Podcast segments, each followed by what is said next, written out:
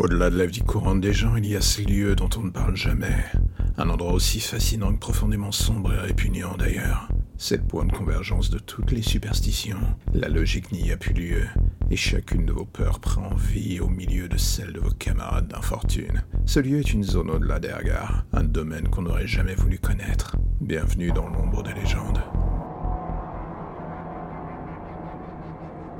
Vous allez dire que je suis le mec le plus poisseux de la Terre, et vous n'aurez pas tort.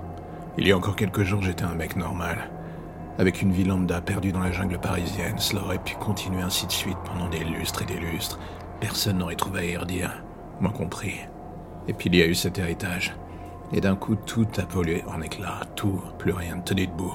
Un père que je pensais être un connard fini qui se révèle être un privé. Ces archives qui à chaque nouveau dossier me mettent encore plus la tête sous l'eau. Cette salle de projection perdue dans la forêt. Et maintenant des cadavres. Je ne savais plus quoi penser.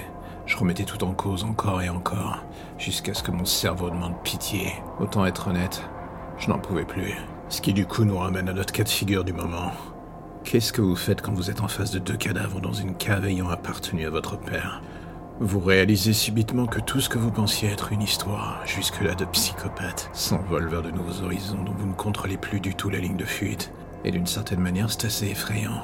Tout ce qui vous vient en tête, c'est fuir, fuir, fuir, ne pas se retourner. C'est l'option semblant la plus basique. Mais après tout le chemin parcouru dans cette simili-descente en enfer, il était trop tard pour reculer. Une respiration, un exercice de contrôle et un morceau d'équilibre fait surface. Évaluation des éléments dans la pièce, et voici que mon regard tombe sur cette malle, à côté des corps. Je l'ouvre, bien conscient qu'il y a peu de chances que je trouve quelque chose d'important à l'intérieur. Et pourtant, voici qu'il y a des plaques. L'une d'elles est encore lisible, une plaque de police. Inspecteur Dumas. Pas d'indice pour le deuxième corps, mais en juger par les reliquats de vêtements, c'était une femme.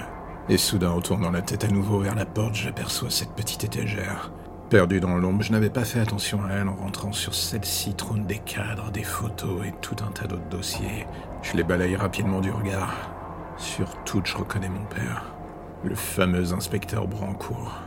À l'époque où il avait encore un avenir dans la police, avant que cette dernière ne se sépare de lui. Ses excès étant devenus légion, ma mère avait pris la même décision à l'époque. Mais il y a ce détail qui m'interpelle assez vite. Sur une photo, je reconnais un homme, sur la seconde aussi, et ainsi de suite sur plusieurs autres. Cet homme, c'est Von Friedman. Et à en juger par l'attitude qu'il a avec mon père, l'entente semble être plutôt bonne. L'air devient irrespirable. Il fallait que je sorte. Et c'est en tentant de faire ce pas vers la fuite que je me pris les pieds dans une masse. L'espace d'un instant et en repensant au cadavre dans la pièce, je ne voulus pas trop me dire à quoi est-ce qu'elle avait bien pu servir Par contre, une chose me traversa l'esprit. Elle allait m'être utile pour cette deuxième porte. Au point où j'en étais, il ne pouvait plus rien avoir de pire à découvrir dans cette maison de l'enfer. J'aurais bien voulu me raccrocher à cette idée. Ça m'aurait évité les semaines qui suivirent. Et voici que je me retrouvais à jouer les brutes de chantier, à casser une porte à coups de mosse, et bientôt le mur de ciment derrière. L'opération dura une bonne heure, mais animé par une soudaine rage dont je ne connaissais pas l'origine, je frappais toutes mes forces jusqu'à ce que cela cède et que je puisse enfin passer au travers des débris. Il y avait de l'air qui passait et devant moi un long couloir se dressait. Pas de lumière, juste celle de mon portable. On avait vu des conditions plus agréables pour explorer des tunnels, mais je n'avais plus l'envie de rebrousser chemin désormais. Quelque chose dans l'atmosphère me gênait. Ce sentiment pour le moins bizarre que l'on peut avoir dans une pièce sombre quand on se dit que l'on n'est pas tout seul. Sauf qu'ici je l'étais. Du moins en apparence. Il n'y avait pas âme qui vive, juste ce long tunnel qui semblait être celui d'une vieille mine. Au bout de quelques minutes de marche, je débouchais sur une gigantesque cavité, avec un mini lac en son centre à ma grande surprise. À quelques mètres devant moi, il y avait un escalier qui menait vers une porte métallique en hauteur. Traverser ce point d'eau souterrain ne me disait rien qui vaille. Et pourtant la sortie était visiblement devant moi. Pas d'autre solution. Au point où j'en étais, ce n'était pas le fait de mettre les pieds dans l'eau qui allait encore aggraver mon cas. La première chose qui me vint à l'esprit en traversant ce lac souterrain était que la texture de l'eau avait quelque chose de bizarre. Son odeur aussi. Comme s'il y avait des éléments en décomposition à l'intérieur. Je me contentais d'avancer en gardant en ligne de mire l'escalier. C'est tout ce que j'avais en tête. Et soudain, ce bruit me fit me retourner. Quelque chose venait de plonger dans l'eau, j'en étais certain. Et ce truc fonçait sur moi. Pas le temps de réfléchir, je me mets à fuir. J'arrivais sur les escaliers au prix d'un effort surhumain et la chose sembla bien cristant dans l'eau, se heurter à un mur invisible. J'étais paralysé sur les marches, certain que cette chose allait sortir de l'eau et me bouffer. Mais à ma grande surprise, il n'en fut rien. Et c'est alors que je vis ce que cachait le lac souterrain. La chose, en faisant bouger la flotte, avait fait remonter à la surface des dizaines de morceaux de corps. J'étais devant un véritable charnier. Cette fois-ci, c'en était trop. Je vomis littéralement mes tripes sur les marches. Et dans un état second, je gravis l'escalier pour aller vers cette porte. Je tapais dedans de toutes mes forces. Il fallait qu'elle s'ouvre. Et c'est ce qui arriva. Pour finalement me laisser voir la dernière chose que j'attendais.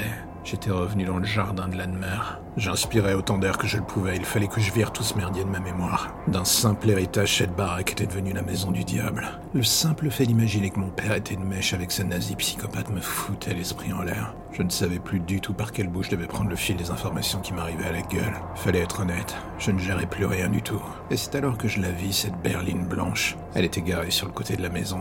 Quelqu'un était arrivé pendant que j'explorais les sous-sols. Bien entendu, je n'avais rien pour me défendre. Oui, je devenais complètement parano, mais vu la tournure des derniers jours, qui aurait pu m'en vouloir?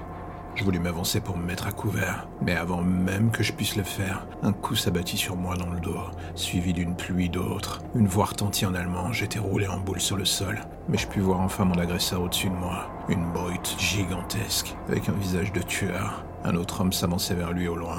Je me dis que c'était mon sauveur. Il arriva à ma hauteur et regarda si j'étais encore en état de parler. Il jeta un regard noir à l'homme qui m'avait agressé. Friedman le veut vivant.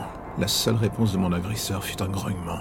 L'homme parlait français avec une pointe d'allemand. Cela rendait la chose aussi délicate à l'oreille que malsaine vu la situation. Il m'aida à me relever. Veuillez excuser Franz. Il se laisse parfois emporter. Je n'étais plus en état de dire quoi que ce soit. Monsieur Friedman vous attend à l'intérieur. Mon cœur battait si fort dans ma poitrine que la crise cardiaque me semblait probable.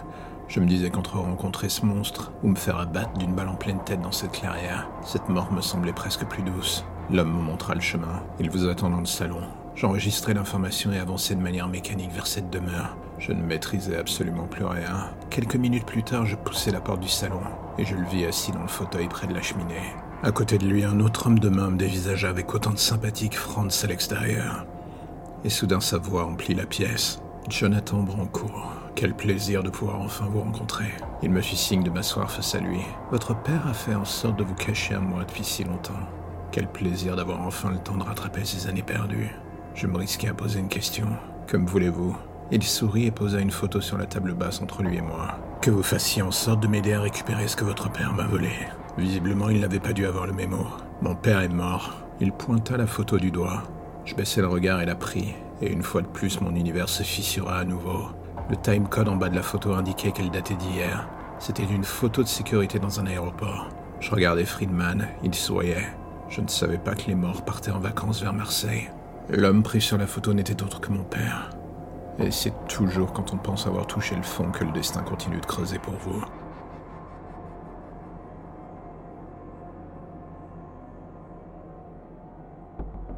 Et voilà, c'est la fin de l'épisode du jour. On se retrouve en ligne chaque mardi et vendredi sur toutes les plateformes classiques, que ce soit Apple, Deezer ou Spotify.